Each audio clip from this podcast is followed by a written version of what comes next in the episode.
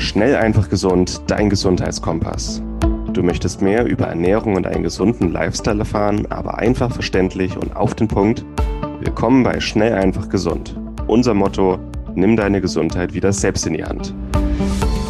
Hier erfährst du, mit welchen unterschätzten Tipps, Tricks und täglichen Gewohnheiten du gesünder, entspannter und glücklicher wirst.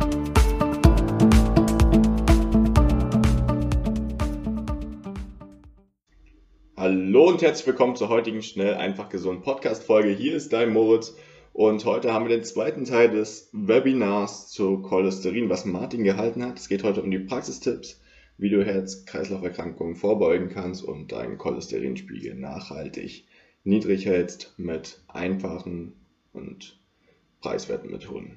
Ich wünsche dir viel Spaß dabei.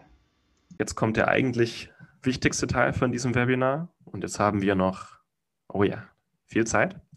Und jetzt werde ich viele, viele Tipps und Trips geben und Methoden, wissenschaftlich fundiert, wie Cholesterin gesenkt werden kann. Nicht nur das, wie auch das Risiko für Gefäßerkrankungen und das Risiko für Herz-Kreislauf-Erkrankungen gesenkt werden kann. Ganz, ganz wichtige Grundlage, die Ernährung. Das, also diese Folie kommt in fast jedem Webinar vor. Ähm, eine gesunde Ernährung ist das Wichtigste überhaupt für gesunde Cholesterin- und Blutwerte. Was Cholesterin senkt, Vollkorngetreide, Sauerteig und Pseudogetreide, Gemüse, Obst, Beeren, Pilze, besonders reiche Shiitake, Maitake, Fleisch und Eier aus artgerechter Haltung, Fisch und Meeresfrüchte, Gewürze, Kräuter, Kaffee, Tee, probiotische Milchprodukte und Getränke. So wie eine gesunde Ernährung aussehen sollte. Was nicht gut für den Cholesterinwert ist, Zucker, Alkohol, Fastfood, verarbeitete Lebensmittel, Weizen, Thunfisch, äh, fette Milch, Käse, Sahne, Quark, Butter im, in hohen Mengen und alles aus Massentierhaltung. Und jetzt werden sicher ein paar Fragen kommen. A, was ist mit Eiern, was ist mit Fleisch, was ist mit Butter, was ist mit Fisch? Dazu komme ich noch. Aber das ist erstmal die wichtigste Grundlage überhaupt. Das kommt in jedem Webinar vor. Gesunde Ernährung ist die Grundlage auch für Cholesterin. Mediterrane und nordische Ernährung. Ähm, es gibt ein paar Ernährungsformen, die mit einem niedrigeren Risiko für Herz-Kreislauf-Erkrankungen assoziiert werden.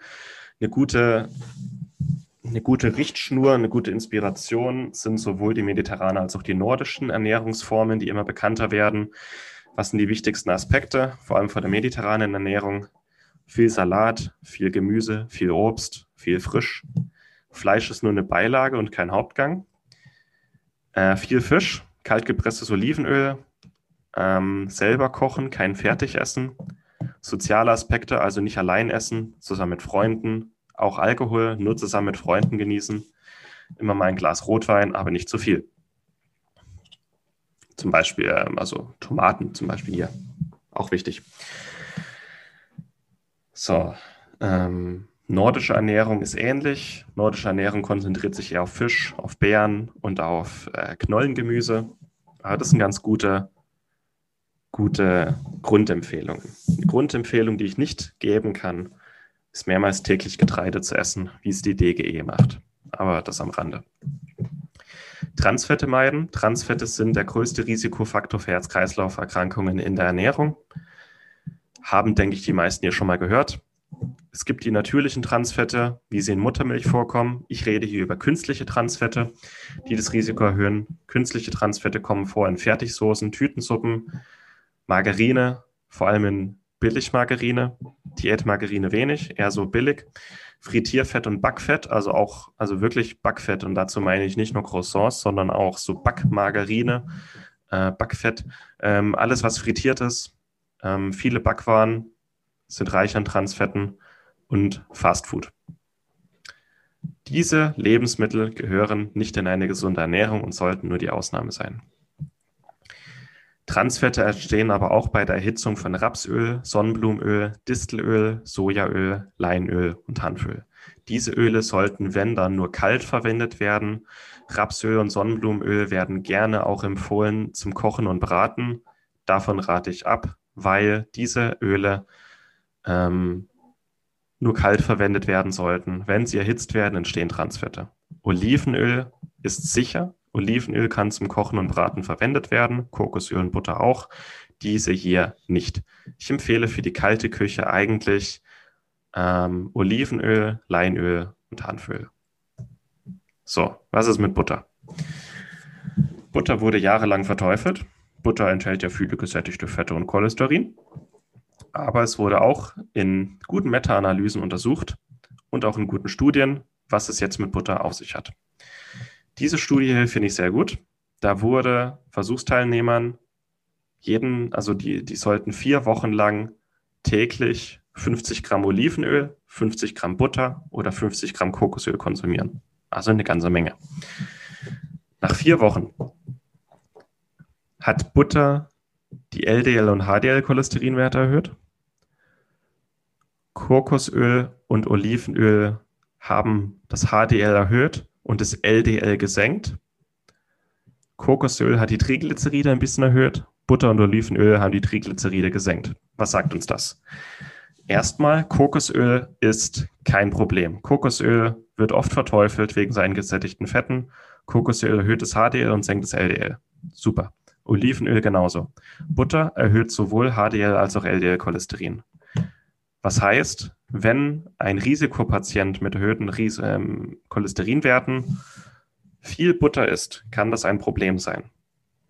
Butter in geringen Mengen, das heißt so 10 Gramm am Tag, sind kein Problem. Erst in hohen Mengen und auch nur bei Risikopatienten kann Butter ein Problem darstellen. Das gleiche gilt übrigens auch für Sahne. Aber Butter und Kokosöl an sich sind keine Gifte. Kokosöl ist kein Problem. Ähm, wer stark übergewichtig ist, sollte statt Kokosöl lieber Olivenöl nehmen. Und Butter, wer Risikopatient ist, bitte nur in Maßen und nicht im Esslöffelbereich. Wie ist es mit Eiern?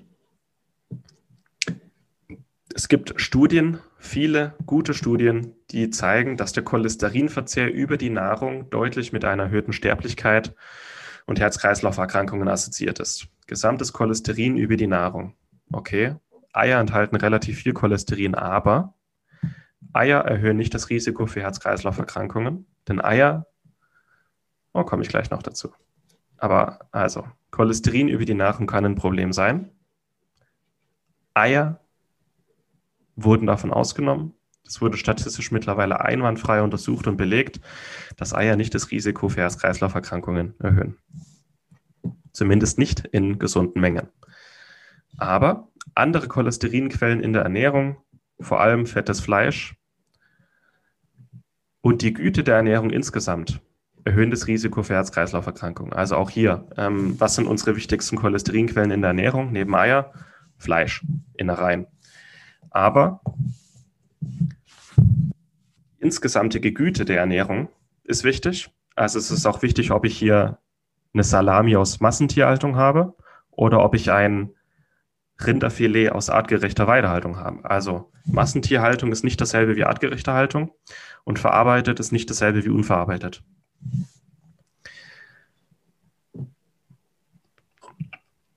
Ähm, Bleiben wir kurz bei Eiern. Zu Fleisch komme ich gleich noch. Eier erhöhen nicht das Risiko für Herz-Kreislauf-Erkrankungen. Sie enthalten zwar viel Cholesterin, aber sie erhöhen HDL und LDL-Cholesterin gleichermaßen, senken die körpereigene Cholesterinsynthese und Eier enthalten viel Cholin, was das Risiko für Gefäßerkrankungen senkt. Ergo, ein moderater Eikonsum, ein bis drei Eier täglich und eine schonende Zubereitung von Eiern, damit das Cholesterin nicht oxidiert, scheint nicht das Risiko für Herz-Kreislauf-Erkrankungen zu erhöhen.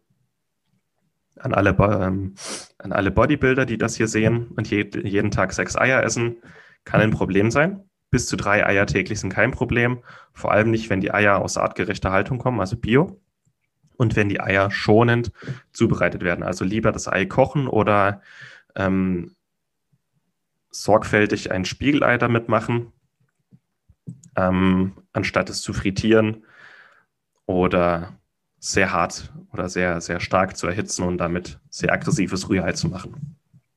Aber Eier an sich, kein Problem. Erhöhen auch nicht das Risiko für Herz-Kreislauf-Erkrankungen. So, Fleisch. Fleisch ist kein Killer.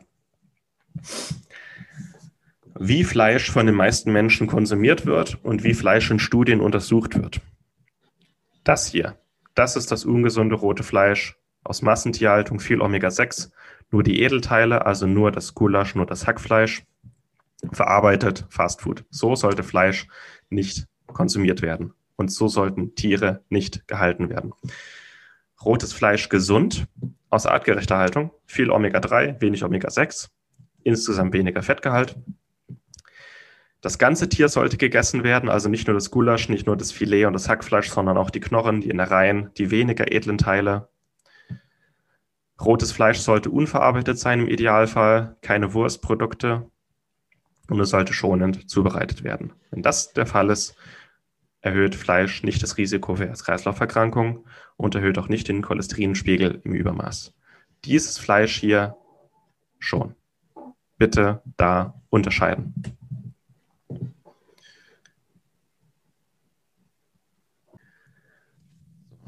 Kommen wir zu Kaffee und Grüntee. Grüntee ist da ganz gut untersucht und Grüntee korreliert auch invers mit Herz-Kreislauf-Erkrankungen. Das heißt, je mehr Grüntee getrunken wird, desto besser. Grüntee ist reich nicht nur an Koffein, okay, ähm, sondern an Polyphenolen, die, das, ähm, die die Blutgefäße schützen. Ist auch gut untersucht, vor allem in japanischen Studien. Je mehr Grüntee konsumiert wird, desto weniger sterben Leute an Herz-Kreislauf-Erkrankungen. Also Grüntee, super. Was ist mit Kaffee? Kommt da jetzt noch was? Nee. Kaffee. Ähm, bei Kaffee ist es wichtig, ist er gefiltert oder nicht, weil ähm, gefilterter Kaffee senkt den Cholesterinspiegel. Ungefilterter Kaffee kann den Cholesterinspiegel erhöhen, weil ähm, Kaffee enthält zwei Sterole, die den Cholesterinspiegel erhöhen können, die die Cholesterinbildung erhöhen. Das heißt, wer einen erhöhten Cholesterinspiegel hat, wer Probleme hat, wer Vorerkrankungen hat, der sollte Kaffee gefiltert trinken. Gefilterter Kaffee senkt den LDL-Cholesterinspiegel und ist sehr, sehr reich an Antioxidantien. Wer einen erhöhten Cholesterinwert hat, Probleme hat, der sollte Kaffee filtern und ihn nicht ungefiltert trinken. Ja. So, Ballaststoffe. Ähm, ist auch gut untersucht. Beobachtungsstudien haben gezeigt, dass die Aufnahme von Ballaststoffen mit einem verringerten Risiko für Herz-Kreislauf-Erkrankungen verbunden ist. Denn wasserunlösliche Fasern, ähm, also auch Zellulose, haben eine schnelle Magenentleerung und können als solche die Transitzeit im Darm verkürzen und das Stuhlvolumen erhöhen, wodurch die Regelmäßigkeit der Verdauung erhöht wird. Die empfohlenen Tagesdosen für die Gesamtballaststoffaufnahme von Männern und Frauen betragen zwischen 25 und 38 Gramm, ungefähr 30 Gramm am Tag. Ballaststoffe fördern unsere Verdauung. Ballaststoffe erhöhen die Bildung von Gallensäuren und Ballaststoffe verhindern, dass die Gallensäuren dann wieder in den Körper aufgenommen werden. Das heißt, das Cholesterin wird aus dem Körper ausgeschieden. Deswegen ähm, ausreichend Ballaststoffe in der Ernährung ganz wichtig. Was sind gute Ballaststoffquellen in der Ernährung? Ähm, Minimum sind 30 Gramm am Tag, besser 50. Gute Ballaststoffquellen in der Ernährung sind Vollkorn, also Sauerteig und Hafer. Sauerteigprodukt und Hafer sind für mich auch zur Cholesterinsenkung ganz wichtig. Was nicht Hafer und nicht Sauerteig ist, also Toastbrot, auch Vollkorntoast. Nein. Hülsenfrüchte sind super Ballaststoffquellen. 100 Gramm Bohnen der, äh, enthalten, glaube ich, 20, 30 Gramm Ballaststoffe bereits frisches Obst und Gemüse, Beeren, Pilze, Nüsse, Samen, vor allem Leinsamen, bin ich ein Riesenfan von. Das sind gute Ballaststoffquellen in der Ernährung. Das ist die Grundlage für eine gesunde Ernährung, die euch auch mit ausreichend Ballaststoffen versorgt. Ballaststoffe haben wirklich die direkte Folge, dass der Körper mehr Cholesterin ausscheidet. Antioxidantien sind wichtig, denn sie senken nicht nur den LDL-Cholesterinspiegel, sondern senken auch das Risiko für Herz-Kreislauf-Erkrankungen. Antioxidantien lindern chronische Entzündungen und verhindern die Oxidation von LDL-Cholesterin. Was, ist, was sind Antioxidantien in der Ernährung? Alles, was sehr farbenfroh, sehr bunt und sehr intensiv aussieht, ist in der Regel reich an Antioxidantien. Besonders wertvoll sind die Vitamine C und E. Sind die Triterpene aus Reishi, Chaga und Shiitake, die den Cholesterinspiegel von 10 bis 35 Prozent senken können. Pilze sind enorm wertvoll. OPC aus roten Trauben etwa 10%, Katechin aus Grüntee etwa 10%, Flavonole aus Kakao und dunkler Schokolade also kein Zucker, sondern wirklich ähm, dunkle Schokolade, 10%, Knoblauch, 12% ungefähr, grünes Gemüse, Bittergemüse, auch Artischocken, 10 bis 15% Cholesterinsenkung. Wichtig bei Kakao, die Flavanole kann der Körper nur aufnehmen, wenn kein Milch, keine Milch dabei ist. Also eine Tasse Kakao mit Milch, äh, damit kann der Körper nichts anfangen, aber eine dunkle Schokolade mit 90% Kakaoanteil schon. Ähm, ja, Antioxidantien, diese, diese Lebensmittel sind noch gut untersucht und senken den Cholesterinspiegel nachweislich, wenn wir sie regelmäßig konsumieren. Ähm, ich schaue, dass ich jeden Tag mit Knoblauch koche, mit Olivenöl, grünes Gemüse jeden Tag auf den Teller kommt. Ich esse jeden Tag ein Stück dunkles Schokolade. Ich trinke an den meisten Tagen viel Kaffee und Grüntee. Ähm, trinke hier und da mein Glas Rotwein. Ich esse viele Beeren das ganze Jahr über. Ich esse sehr viele Pilze und auch viele Pilzextrakte. Also so könnte auch eine Ernährung angepasst werden, wenn der Cholesterinspiegel erhöht ist. Entzündungshemmende Gewürze wie Kurkumin ähm, sind auch wichtig und gesund, aber Gewürze können den Cholesterinspiegel nicht so stark senken, senken aber die Entzündungswerte. Ähm, dazu, deswegen möchte ich auch dazu ermuntern, viel mit Gewürzen zu kochen, viel mit frischen Kräutern zu kochen. Vor allem Gewürze bringen nicht nur Pep und Aroma in die Küche, sondern sind auch wichtig zur Entzündungslinderung. Beispielsweise, wer viel Kurkuma isst, ähm, da gibt es Studien, da haben sich die Entzündungsmarke innerhalb weniger Wochen halbiert. Und auch, ähm, ja, also das war jetzt eine Studie mit Typ-2-Diabetes-Patienten. Der nüchtern Blutzucker hat abgenommen, also weniger Entzündungen im Körper, hat viele, viele Vorteile. Aber ähm, senkt jetzt nicht so stark direkt die Cholesterinwerte wie diese Sachen hier zum Beispiel. Verzeihen, das war laut. So, Nüsse. Nüsse sind auch wertvoll. So eine Handvoll Nüsse darf absolut in eine gesunde Ernährung mit rein, solange es nicht geröstet und gesalzen oder frittiert ist. Also Nicknacks haben nichts mit Nüssen zu tun, ähm, zumal Erdnüsse keine Nüsse sind, sondern Hülsenfrüchte. Aber gut.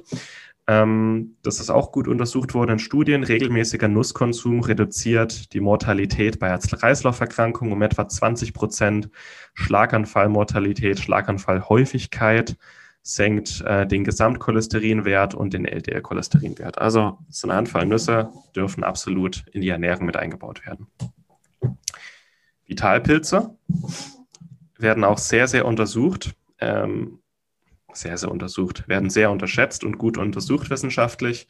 Regelmäßiger Konsum von Pilzen senkt den Cholesterinspiegel bei Hypercholesterinämie, denn Pilze sind sehr reich an Ballaststoffen verändern die Darmflora in einer Weise, dass die Darmflora vermehrt Cholesterin ausscheidet. Vitalpilze enthalten viele Bitterstoffe. Bitterstoffe regen die Gallenproduktion an. Galle, Gallenproduktion bedeutet, Cholesterin wird ausgeschieden. Vitalpilze wie Cordyceps und Reishi unterstützen die Schilddrüse.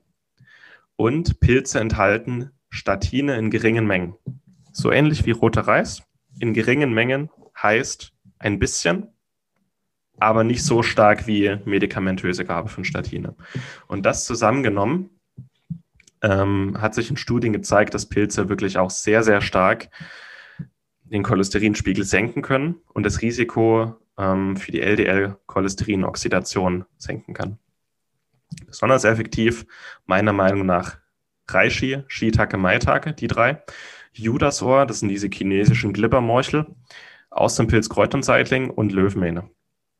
Was bei Shiitake stark ist, Shiitake enthält einen Stoff, der heißt Erythadinin. Erythadinin senkt die Cholesterinsynthese in der Leber und hemmt die ähm, Bildung von Blutgerinnseln, also ein sehr, sehr ähnlicher Effekt wie ähm, Aspirin. Und Reishi enthält wahnsinnig viele Bitterstoffe, ja, und unterstützt die Schilddrüse. Also bitte Pilze nicht äh, unterschätzen. So, aktive Entspannung. Wenn wir über Cholesterin reden, sollten wir auch über Entspannung reden, weil Stress erhöht Cholesterin und erhöht das Herzinfarktrisiko. Ähm, Stressreduktion und aktive Entspannung senken den Cholesterinspiegel. Das würde jetzt einige unter, äh, überraschen. Ist so. Aktive Entspannung ist zur Stressreduktion hinsichtlich Cholesterin genauso wertvoll wie ausreichend Schlaf. Wir müssen ausreichend schlafen, um gesund zu sein. Wir sollten uns aber auf aktiv entspannen. Also Schlaf allein kann nicht ausreichen. aktive Entspannung heißt spazieren gehen, in den Wald gehen, Sport treiben, Yoga, Meditation, ne, solche Sachen. Ähm, in Studien können Entspannungsmaßnahmen wie die genannten, und hier sind die Studien aufgeführt, die kann jeder nachlesen, Cholesterin und weitere Marker für Herz-Kreislauf-Erkrankungen deutlich verbessern. In der Regel sinkt der Cholesterinspiegel durch regelmäßige Meditation und Yoga um etwa 10 Prozent, Ausdauersport sogar noch ein bisschen mehr.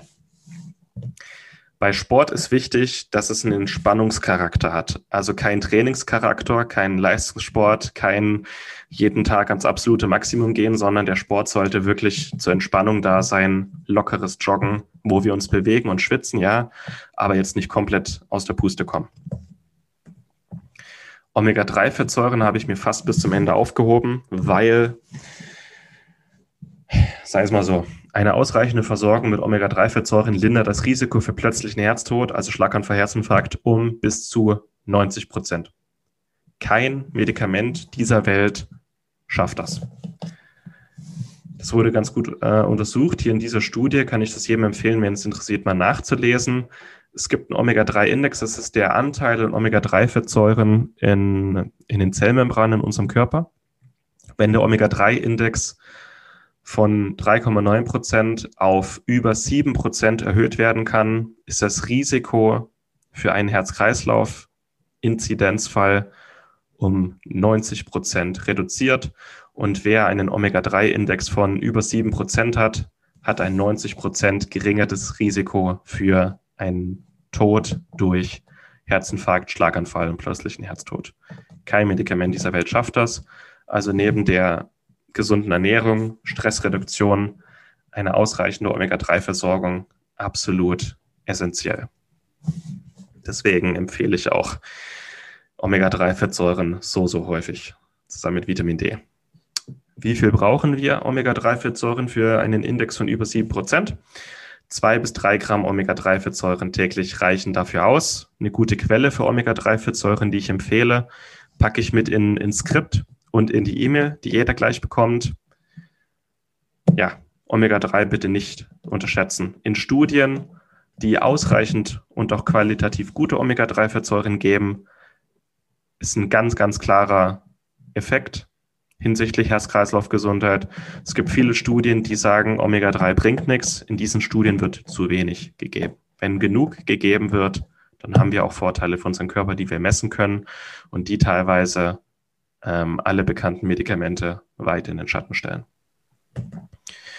So, Vitalpilze in rauen Mengen. Äh, warum sage ich das? Es gibt viele interessante Fütterungsstudien an äh, Ratten, Kaninchen, Mäusen, ähm, wo den Tieren wirklich viel Pilz und das Futter gemischt wird. Also die essen jeden Tag 5% Pilze in ihrem Futter. 5%, das sind vielleicht das ist für ein Tier relativ viel, für einen Menschen wären es wahrscheinlich ein paar Kapseln Extrakt am Tag. Okay.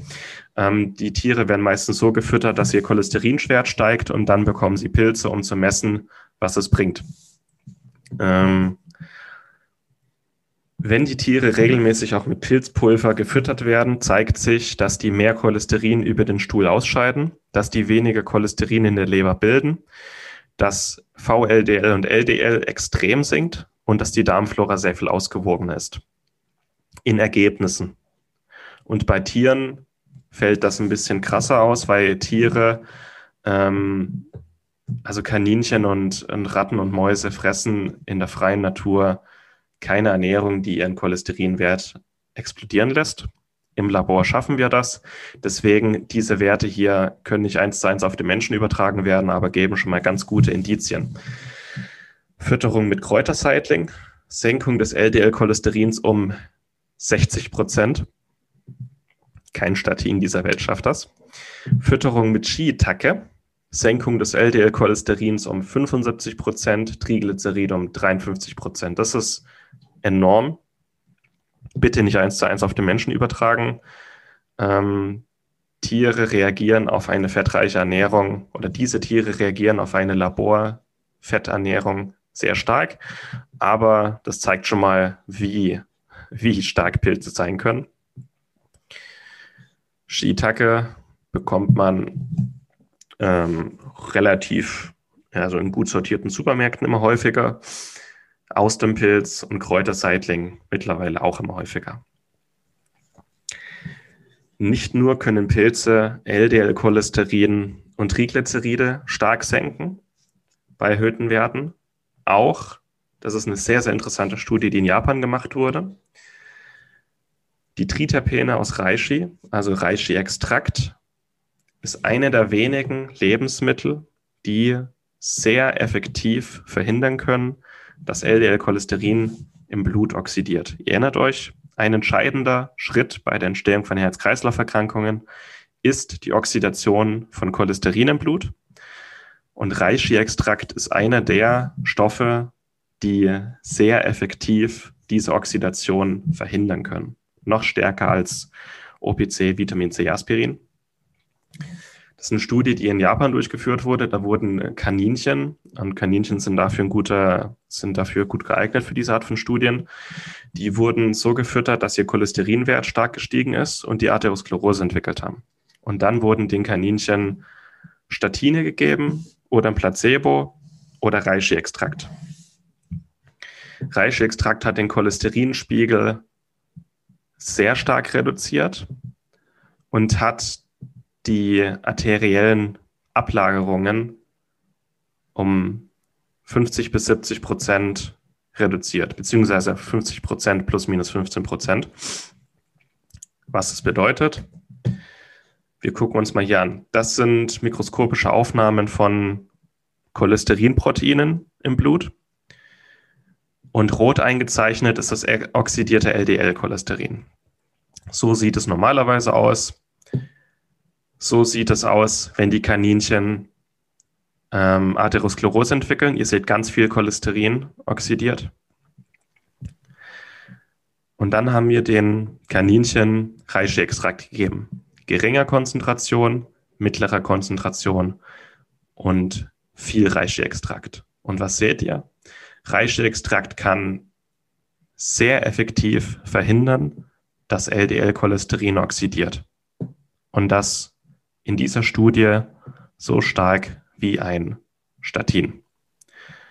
Statin wirkt auch antiinflammatorisch und senkt das Cholesterin. Reishi-Extrakt konnte auch das Cholesterin sehr stark senken und vor allem Reishi-Extrakt konnte die Oxidation von Cholesterin verhindern, ungefähr, ungefähr ähm, auf dasselbe Level wie bei der Kontrolle, wo keine Atherosklerose vorliegt. Ich hoffe, das war verständlich und es zeigt schon mal, dass auch hier Vitalpilze wie Reishi sehr unterschätzt und sehr effektiv sein können. Ähm, tatsächlich in, vielen Studien hat sich gezeigt, dass entweder Reishi pur hochdosiert oder die Mischung aus Reishi, Shiitake und Maitake ähm, viele Vorteile bilden, wenn man die drei miteinander kombiniert. Weil jeder Pilz hat ein bisschen seine Vorteile. Reishi, Shiitake, Maitake haben wir Synergieeffekte, die wir nutzen können. Ähm, alle drei können den Cholesterinspiegel senken, senken auch die Cholesterinbildung, erhöhen die Cholesterinausscheidung, lindern Stress, vor allem der Reishi ist stresslindernd, ähm, verhindern die Gerinnung von Blutgerinnseln, sind entzündungslindernd und unterstützen das Immunsystem. Und diese drei Pilze in Kombination, da haben wir viele, viele Vorteile, die wir gleichzeitig nutzen können. Und das ist jetzt auch eine ähm, Empfehlung am Ende. Ich denke, ich habe viele gute Tipps hier mitgeben können, wie jeder ein bisschen besser seine Cholesterinwerte versteht und auch ein bisschen eigenverantwortliche Entscheidungen treffen kann. Eine sehr effektive Möglichkeit, um als Starthilfe das zu sehen, aber auch nachhaltig an seinen Cholesterinwerten zu arbeiten, aber auch dabei zu helfen, dass dieses Cholesterin im Blut nicht weiter oxidiert. Das heißt, auch die Entzündung lindern, sind Vitalpilze eine sehr gute. Das war's mit der heutigen Folge. Du möchtest noch mehr praktische Tipps erhalten, um deine Gesundheit schnell und einfach selbst in die Hand zu nehmen? Dann melde dich jetzt unter www.schnelleinfachgesund.de slash newsletter für unseren kostenlosen Newsletter an und erfahre immer als erstes von neuen Beiträgen, Events und Rabattaktionen Erhalte außerdem als Kennenlerngeschenk unseren siebentägigen E-Mail-Kurs Gesünder in 5 Minuten gratis dazu. Dabei zeigen wir dir jeden Tag einen einfachen, aber effektiven Gesundheitstipp, der dich gesünder und vitaler macht. Geh jetzt auf schnelleinfachgesund.de slash newsletter und melde dich noch heute an. Hat dir die Folge gefallen? Dann lass uns gerne eine 5-Sterne-Bewertung da, damit mehr Hörer auf uns aufmerksam werden und wie du von dem Wissen profitieren. Wir wünschen dir eine wunderbare und gesunde Woche. Dein SEG-Team.